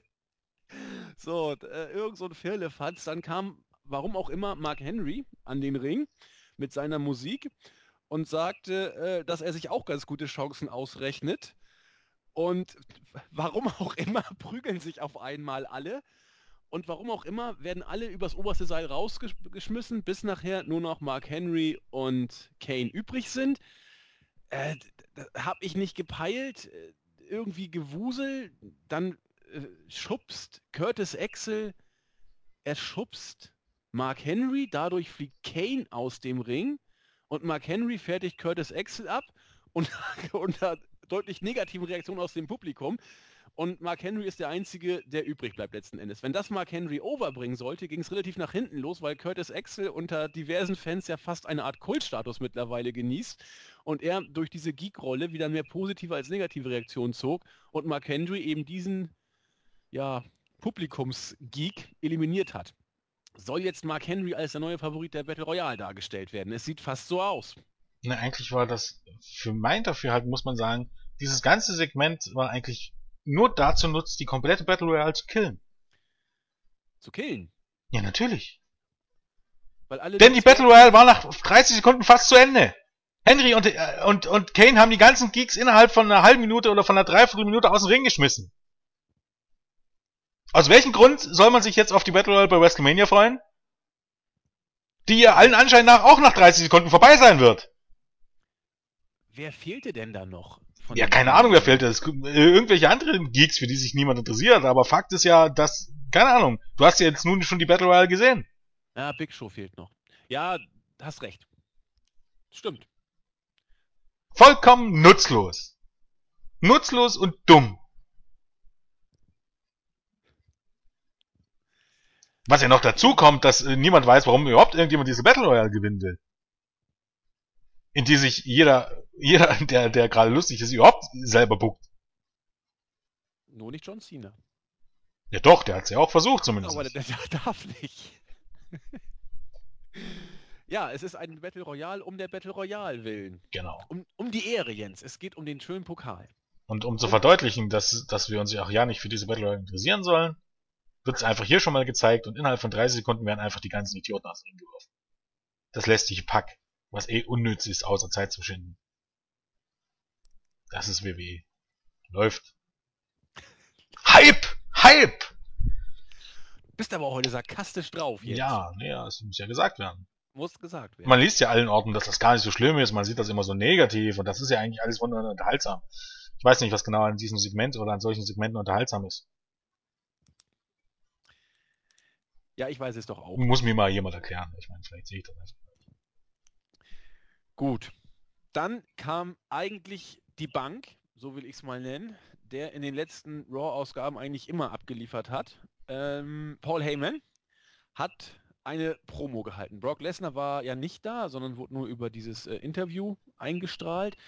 Und er hält die Promo, wie man sie eigentlich kennt. Äh, Brock Lesnar ist der Größte. Roman Reigns kann alles Mögliche versuchen, aber er wird Brock Lesnar nicht besiegen. Er wird ihn nicht bei WrestleMania besiegen. Er wird ihn nicht um die WWE Championship besiegen und er wird ihn auch nicht um die WWE Championship bei WrestleMania besiegen. So ungefähr ging das dann immer weiter, bis er dann den Bezug zum Vater von Reigns irgendwann hergestellt hat und natürlich unvermeidlich die Musik von Reigns dann persönlich ertönte und er sich auch äh, durch die Crowd zum Ring begab. Die Reaktionen waren verhalten, sag ich mal. Es gab positive, Bu äh, positive äh, Pops aus dem Publikum, aber sie waren durchaus nicht so, dass die ganze Halle jetzt explodiert wäre. Im Ring angekommen, macht Reigns erstmal das Falscheste, was man machen konnte. Er legt die Respektnummer auf und sagt, dass er Heyman eigentlich immer respektiert hätte und er hat auch kein Problem mit Heyman selbst, wenn dann mit dem Klienten von Heyman, nämlich mit Brock Lesnar. Und äh, mit dem möchte er am liebsten jetzt sprechen. Da er aber nicht da ist, muss er wohl einen Monolog halten. Und eben diesen Monolog hält er dann auch. Äh, ich weiß nicht genau, was er gesagt hat. Er hat gesagt, äh, du, bist, du bist stark, aber ich habe alle Chancen, dich zu besiegen. Ich kann dich besiegen. Ich werde dich besiegen. Also I can, I will. Äh, and I believe that. Oder so ähnlich hat er dann nachher die Promo beendet. Ja, das Publikum hat auch da verhalten gejubelt und eine weitere Roman Reigns Promo war zu Ende. Ja, es ist ein neues Gimmick. Er mag es nicht, wenn jemand sagt, dass er was nicht kann. Das mag er gar nicht hören. Ja, auch hier sind wir wieder beim entsprechenden Punkt und ähm, wie gesagt, ähm, Punkt Nummer eins, warum ist Paul Heyman zur dritten Show hintereinander einfach mal eingeladen in der Show, um das selber zu erzählen? Punkt 2, Roman Reigns hat das gleiche, was er hier bei Raw erzählt hat, eigentlich im Grunde schon letzte Woche bei SmackDown erzählt. Also im Grunde war das Ganze wieder was? Eine einzige Zeitverschwendung. Denn es hat genau was bewegt? Nichts. Nichts. Du kannst ja einen Hashtag heute machen. Ja, Zeitverschwendung. Genau. Und viel mehr habe ich dazu nicht zu sagen. Also, Williams hat schon schlechtere Promos abgehalten, trotzdem fällt mir bei ihm dann immer ein, bei seiner ganzen Präsentation, keine Ahnung, ist irgendwie, ich habe dann immer, wie heißt so schön, 40 ist das neue 30 und Mittelmaß ist offensichtlich das neue Main Event. 40 ist das. Ja. Äh, oder so. Ja, mir, mir, ich habe es schon tausendmal gesagt, mir, mir gefällt das, das äh, Gimmick von Reigns nicht. Es wirkt aufgesetzt und ach, ich muss ja, mich ich, da auch nicht wiederholen. Keine Ahnung, nee, ich weiß nicht. Keine Ahnung. Das, ähm, wie gesagt, Reigns, bei Reigns fehlt mir persönlich jeglicher Coolness-Faktor. Ja. Und ähm, das Problem ist einfach, umso deutlicher man jetzt versucht, den Leuten ihn aufzudrücken und oder auch diese Art aufzudrücken und ihn sympathisch wirken zu lassen, umso unsympathischer wird er mir. Ja. Wenn mir jemand erzählt, dass ich dann bejubeln muss, weil er aus der Samoa-Familie kommt, äh, nö. Und ja, keine Ahnung. Ja. Nee, sehe seh ich genauso. nicht. Äh, man kann nicht verhehlen, dass er sich zumindest am Mikrofon, dass es, dass es besser geworden ist, aber ähm, ja, keine Ahnung. Ähm, das ganze Segment war eine Zeitverschwendung. Es war jetzt sicherlich nicht irgendwie nicht wirklich schlecht oder irgendwas, aber ähm, man muss sich ja am Ende fragen oder am Ende der Show fragen, was habe ich da gesehen? Und ähm, natürlich es spielt eine wichtige Rolle, ob es mich unterhalten hat, aber wenn ich das Gefühl habe, dass ich äh, nach der Show genau dort stand oder genau dort bin, wo bei der vor wie vor der Show äh, und das auf der Road to WrestleMania, dann sage ich nicht, oh, jetzt habe ich mich wundervoll unterhalten gefühlt, weil letztendlich habe ich mich bei dieser Show, äh, keine Ahnung, äh, eher oft sehr, sehr gelangweilt gefühlt. Ja. Aber geht mir eben genauso. Und ich bleibe dabei, Stars kann man nicht kreieren, Stars kann man nicht schaffen. Ja doch, Stars, kann man schon. Also natürlich glaub, kann man das, aber. Ja, weiß ich nicht. Bin ich, bin ich. Eventuell. Anders alle Stars werden irgendwie geschaffen am Ende des Tages. Ja, weil sie äh, Anlagen mitbringen. Ja, natürlich. Das ist das, das Problem. Du musst die Anlagen das, haben. Aber genau. trotzdem werden Stars ja geschaffen. Ähm, jetzt ja. könnte man drüber diskutieren. Einige sind ja der Meinung, dass Roman Reigns die Anlagen hat. Aber keine Ahnung. Ich bekenne, ich habe es in frühen, also äh, 2014 gab es Phasen, wo ich es auch gedacht hätte, wo ich sagte, man müsste es versuchen.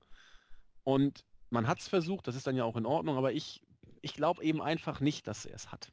Man hat es versucht und es hat für mich nicht geklappt. Mittlerweile heißt es ja auch, dass bei den Hausshows, dass da Roman Reigns immer tierisch bejubelt wird. Ich meine, das ist aber das gleiche wie bei John Cena. Das heißt auch immer, dass John Cena bei den Hausshows tierisch bejubelt wird und nur bei den TV-Shows und Pay-Per-Views ist ein ganz anderes Publikum. Ähm, das Ding ist einfach, gesetzten Fall ist das stimmt. Gut für Roman Reigns. Was schlecht bleibt, ist, dass die Ratings absolut zacken. Und da er im Moment derjenige ist, der damit, äh, der, keine Ahnung, um dem die Shows eigentlich aufgebaut sein sollten oder wem dem die Shows, äh, die, die Fans die Show einschalten sollte und offensichtlich, was sie offensichtlich nicht tun, und tun auch die Reaktionen bei den Hausshows nicht zur Sache, wenn die Leute einfach nicht im TV einschalten.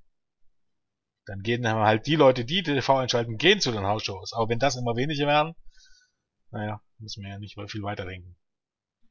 Nee. Und ähm, im Moment sind die Ratings immer noch ähm, der beste Beweis für mich, dass ich mit meiner Einschätzung über das aktuelle Produkt nicht so verkehrt liege.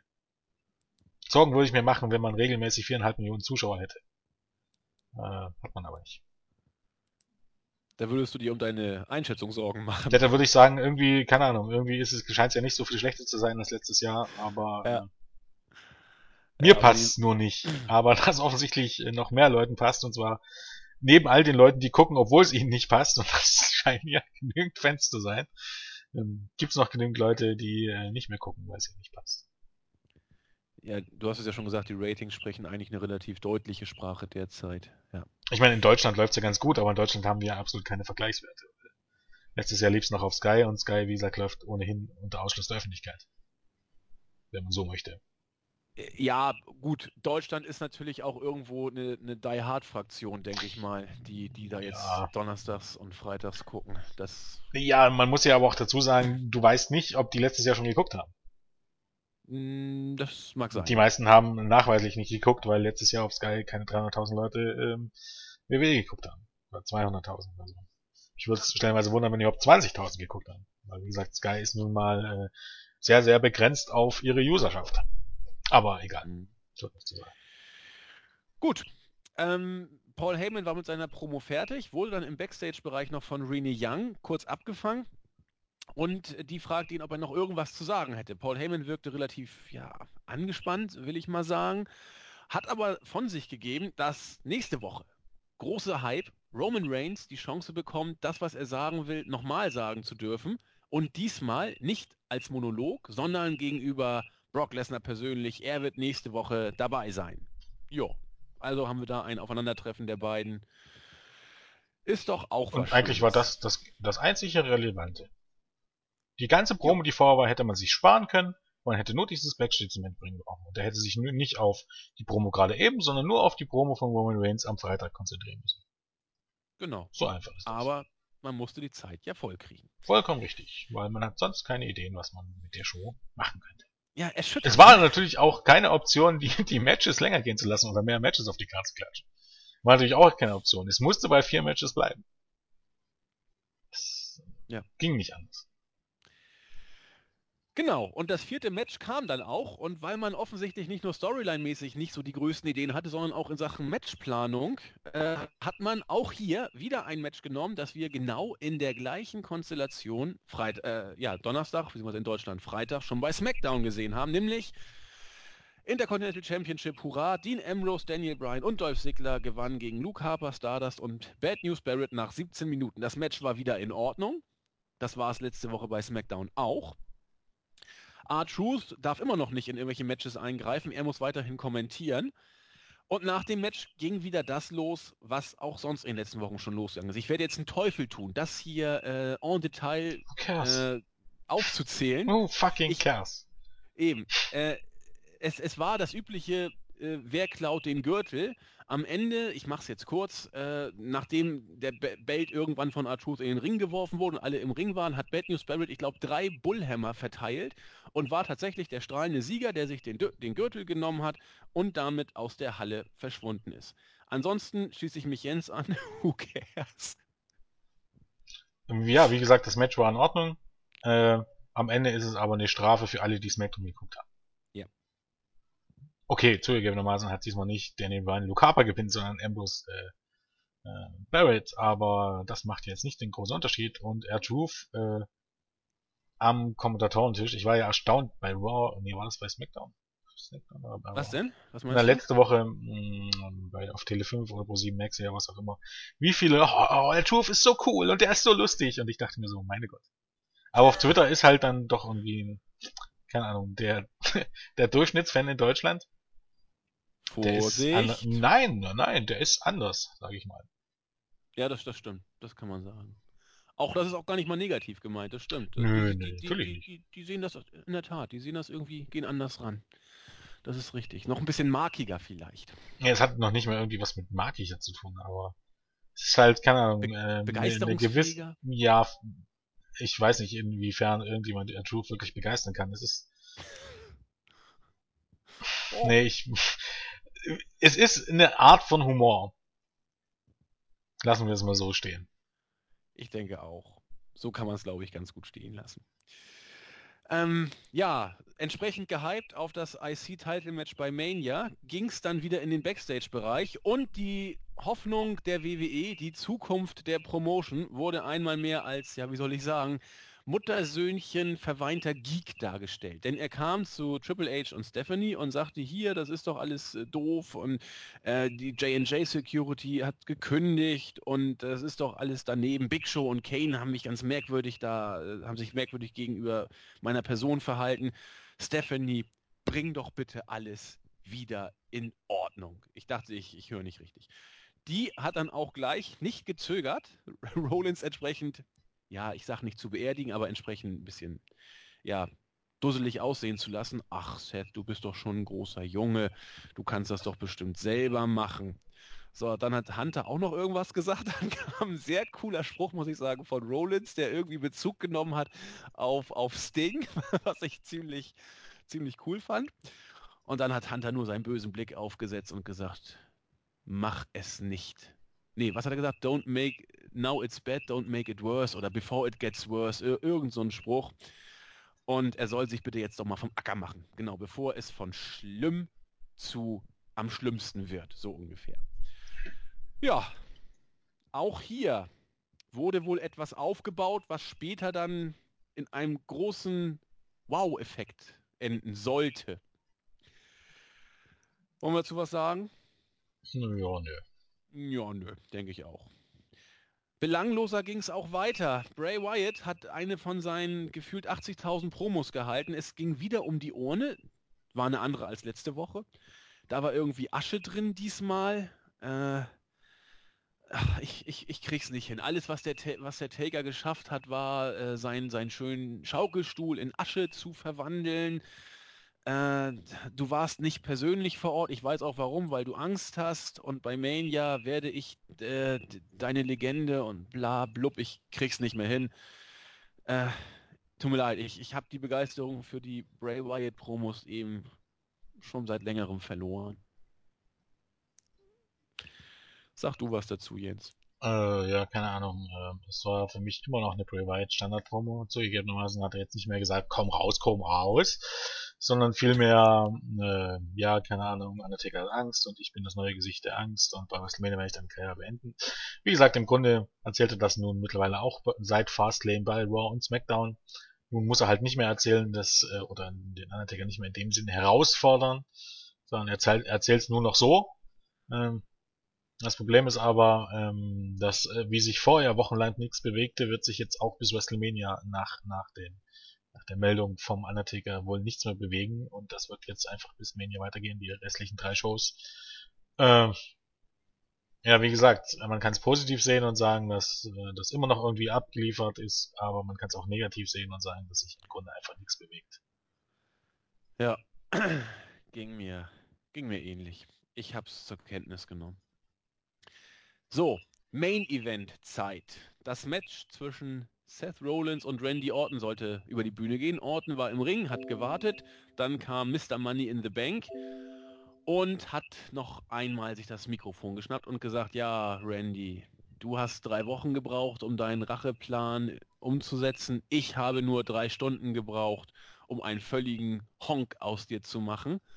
Und dann ertönte die Musik von Hunter und die ganze Authority kam. Die Stooges waren da, Big Show und Kane waren da, Hunter und Stephanie und haha, sie haben nur so getan, als ob die Authority sich von Seth Rollins abge äh, abgewendet haben würde. Großer Knalleffekt, der Knaller.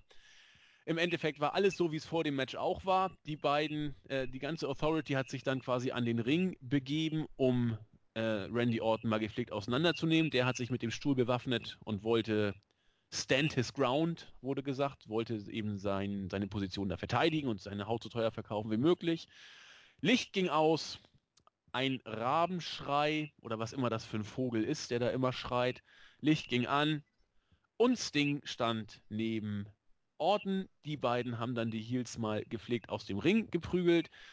Äh, Finisher von Sting, ich weiß nicht gegen wen. Äh, RKO von Orton, ich weiß nicht gegen wen. Das waren die beiden Stooges. Ich ja. weiß nicht, wer, was Mercury und was, was Nobly äh, gefressen hat für einen Finisher.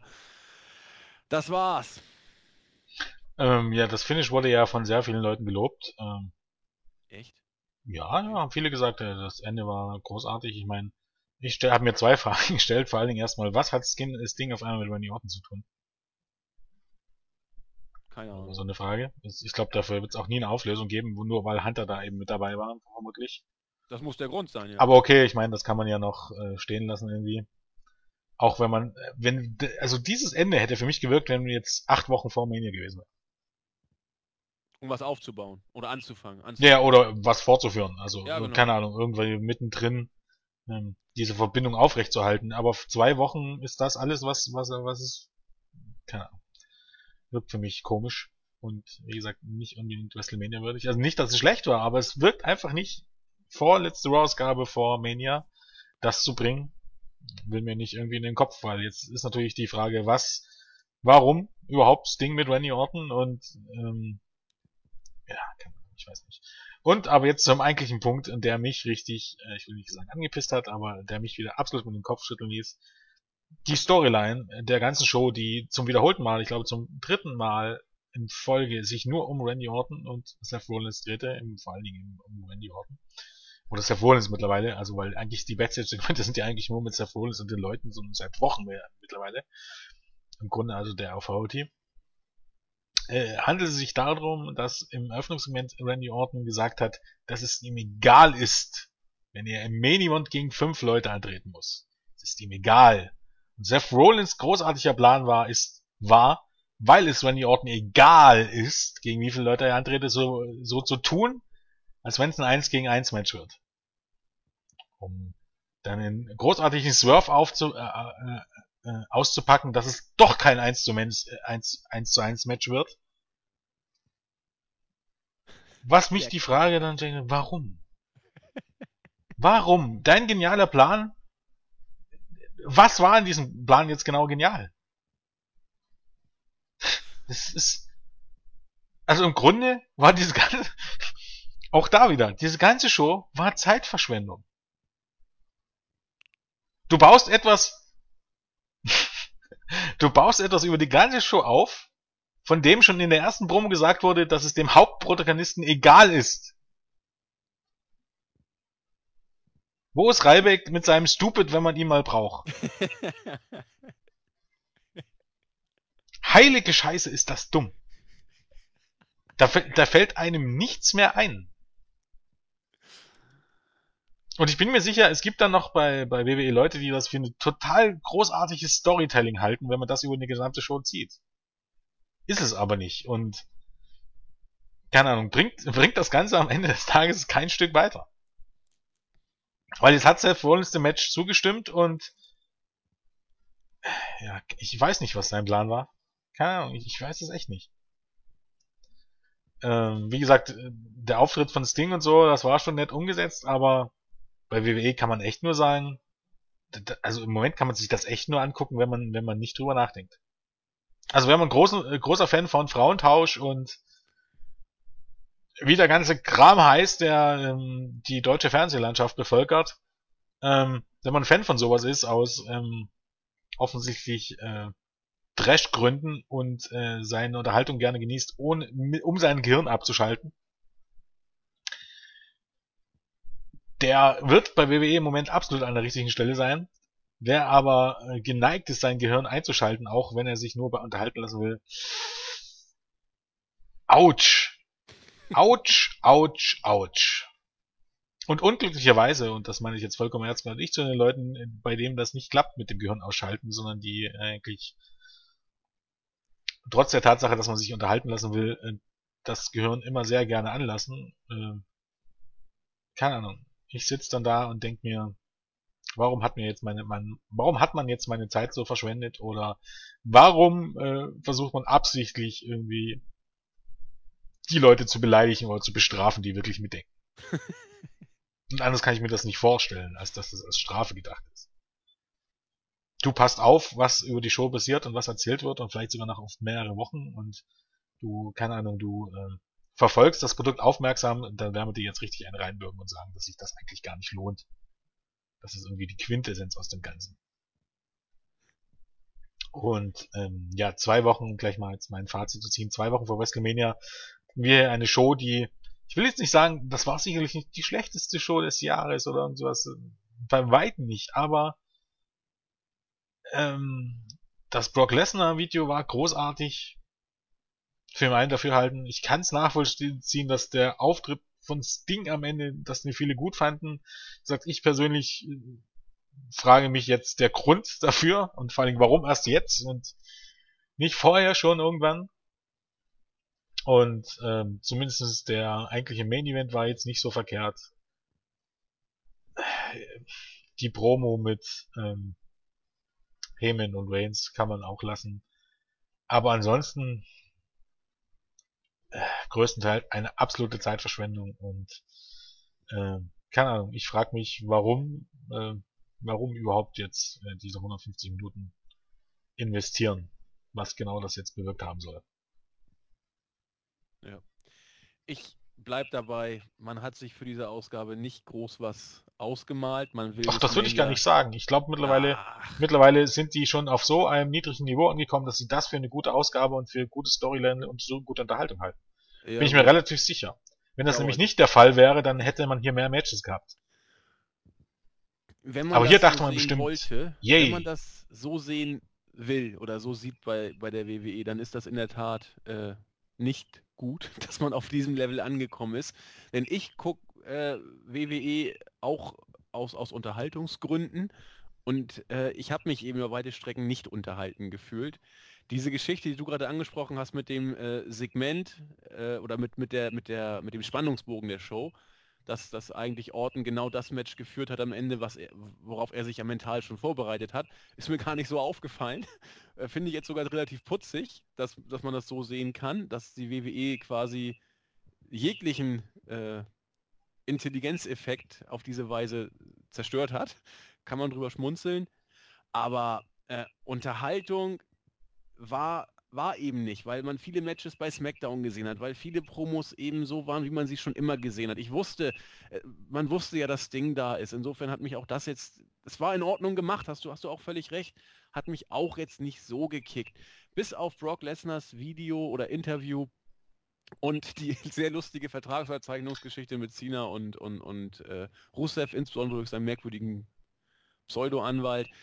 Äh, ansonsten war es so, dass man sich angeguckt hat, wie eben jede andere Raw-Ausgabe auch. Für mich ist das vor Mania einfach ein Tick zu wenig.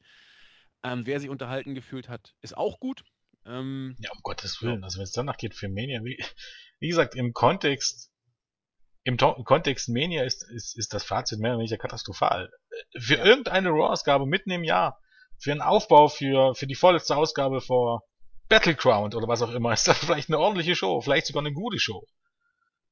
Aber vor WrestleMania, nee, ich kann mich nicht daran erinnern, als wo man das letzte Mal so versagt hat, tatsächlich einen Hype aufzubauen. Ja. Und ähm, noch zwei Vergleiche, diese ganze Randy Orton, äh, Seth Rollins Geschichte und ähm, diese über die Show streckte ist ein bisschen wie die eine Folge von The Big Bang Theory, als ich glaube, Gott, wie hieß die? Ich glaube, die Freundin vom, vom Sheldon den Nerds erklärt hat, warum äh, Jäger des verlorenen Schatzes eigentlich vollkommen äh, sinnlos ist und warum Indiana Jones eigentlich gar kein Held ist, weil alles, was in dieser Sendung passiert äh, oder was in, in diesem Film passiert ist, auch passiert wäre, wenn Indiana Jones nicht äh, äh, dabei gewesen wäre. Und ist tatsächlich so übrigens. Ähm, und zum Schluss kommen sie dann auf die Idee, dass das ja gar nicht stimmt, weil ohne Indiana Jones wäre die, die Kiste nicht im, im im Lager der, des Geheimdienstes gelandet und dann merken sie, es sollte ja gar nicht im Geheimdienst landen, sondern eigentlich im Museum und selbst da hat Indiana Jones versagt.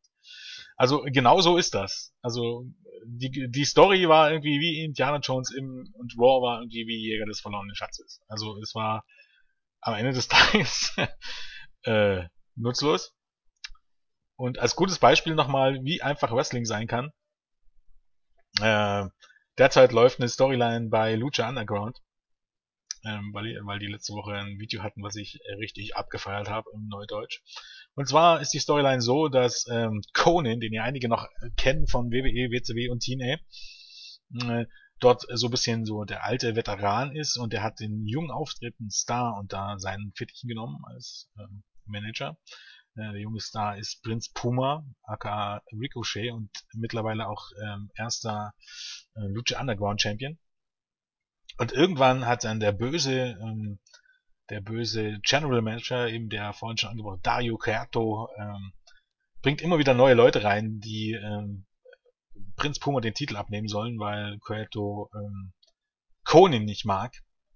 Und einer dieser Leute ist Brian Cage, der, der sich dort nur Cage nennt. Also ein, ein, ziemlicher Brocken, nicht unbedingt groß, aber muskulös, keine Ahnung, ähm, noch wesentlich muskulöser wie Ryback, bloß auch wesentlich agiler und äh, äh, der kam halt rein und hat ähm, in einem Match nicht nur Puma, sondern auch Conan zerstört. Also Conan wollte Puma retten und Conan hat dann mit seinem Krückstock, man muss dazu sagen, dass Conan immer mit einem Krückstock auftritt, mit seinem Krückstock auf ähm, Conan eingeschlagen, um seinen Schützling, äh, auf Cage eingeschlagen, um seinen Schützling zu retten.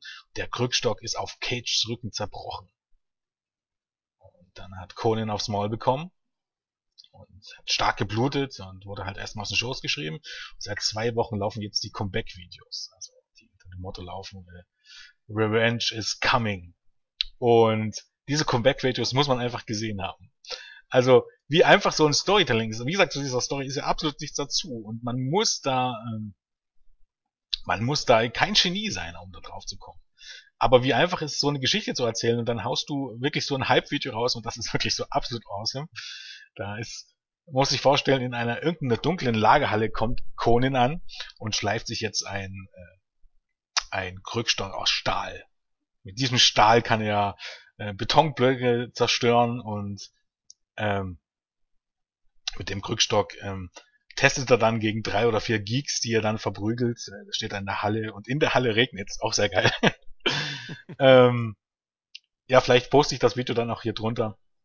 Wie einfach das ist, wenn man eine vollkommen simple, gestrickte Storyline hat und äh, noch Leute hat, die, und die Leute hat ja WWE, ähm, im Promo-Video zu bauen, dass man einfach eine Rückkehr hypt, damit die Leute gespannt sind, was demnächst passiert. Wie einfach sowas eigentlich ist. Wie einfach Storytelling im Wrestling sein kann und dass am Ende nichts unlogisch ist. Also bei WWE wäre es einfach so, dass sich, keine Ahnung, Conan so einen äh, Krückstock äh, schleifen würde, ohne dass er vorher versucht hätte, den zu attackieren und der Krückstock zerbrochen wäre. Und du dich jetzt fragen würdest, warum?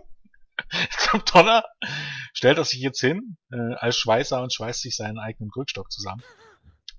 Nein, dort gibt es eine Erklärung dafür. Und es wird sogar nochmal gezeigt in diesem Hype-Video, warum das so ist. Und sowas ist dann, an sowas habe ich tatsächlich Freude. Wenn ich mir sowas angucke und am Ende des Tages sind nicht nur die Videos cool und die Umsetzung cool, sondern wenn ich zurückdenke bei einer Storyline, ergibt das auch Sinn. Und ich muss mich nicht fragen, warum jetzt das und das so ist. Und äh, warum das und das eigentlich überhaupt gar keinen Sinn macht. Und es ist nicht schwer bei WWE. Es ist nicht, dass man Unmögliches von denen verlangt, die wollen der Marktführer sein. Und an dem Maßstäben muss man sie nun mal auch messen. Gut, jetzt habe ich ziemlich lange über Auftrag geredet, glaube Oder zusammengefasst, gutes Storytelling ist keine Raketenwissenschaft. Keep it simple, dann klappt's manchmal.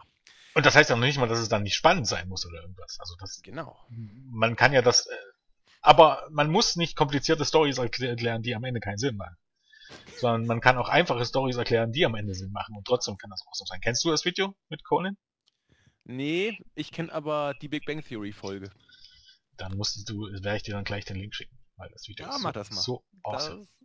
Das, das machen wir. Ähm, ja, gut. Okay, andererseits war auch Indiana Jones und der letzte Kreuzzug ein großer Kassenschlager. Obwohl es der letzte Kreuzzug, der macht ja auch Sinn. Das war ja, das war ja der dritte Teil. Ja, der erste Teil war ja. Ja, ja, mit der Bundeslade. Das war Jäger des verlorenen Schatzes, genau. Im dritten Teil hatte ja die Indiana Jones tatsächlich auch eine Bewandtnis tatsächlich. Ach, Am Ende hat er der irgendwie seinen ja Vater Der äh, heilige, gerettet. der heilige Gral war Vollkommen das. Ja, Ja, richtig. ich erinnere mich. Ja, Entschuldigung, du hast recht. Äh, der erste Teil. Ähm, in der Tat. Kommen wir zum Ende. Wir haben auch schon das Fazit ja schon längst gezogen. Ich möchte äh, seiner, meinerseits nochmal auf ein Video hinweisen, das heute bei uns im Board unter WWE bezogene Videos gepostet wurde. Ich habe bis jetzt erst fünf Minuten gesehen, habe sehr gelacht. Wrestling isn't Wrestling. Ähm, falls euch jemand fragt, wieso ihr Wrestling guckt, ist doch alles gar nicht echt. Wir zeigen euch die ganze Faszination des Wrestlings an, an einem WWE-Charakter und es wird äh, Hunter, Ausgerechnet Hunter. Ja. dargestellt, den man fairerweise auch, und es wird auch erzählt, warum als B-Plus-Player bezeichnen muss. Also wenn ihr mal Zeit habt, guckt rein. Ich habe so gelacht. ihr müsst Ähm. allerdings aufpassen, die männlichen Protagonisten werden von Frauen gespielt. Ja, aber das, ist, das macht sie eigentlich gerade awesome. und, Und China ist natürlich ein Mann, vollkommen richtig. Ja, genau, mit irgendeinem so. Bikini-Oberteil oder so ähnlich. Also, Hammer.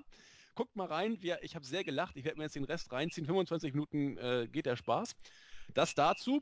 Dann hat der Jens bereits seine Videoempfehlung äh, abgegeben. Ich möchte einen Menschen noch grüßen, der, ja, wie soll ich sagen, so oft gefragt hat und jetzt möchte ich ihm den Gefallen tun. Herzlich gegrüßt sei Real Bad Guy heute in der Monday Night Raw Review von mir gegrüßt.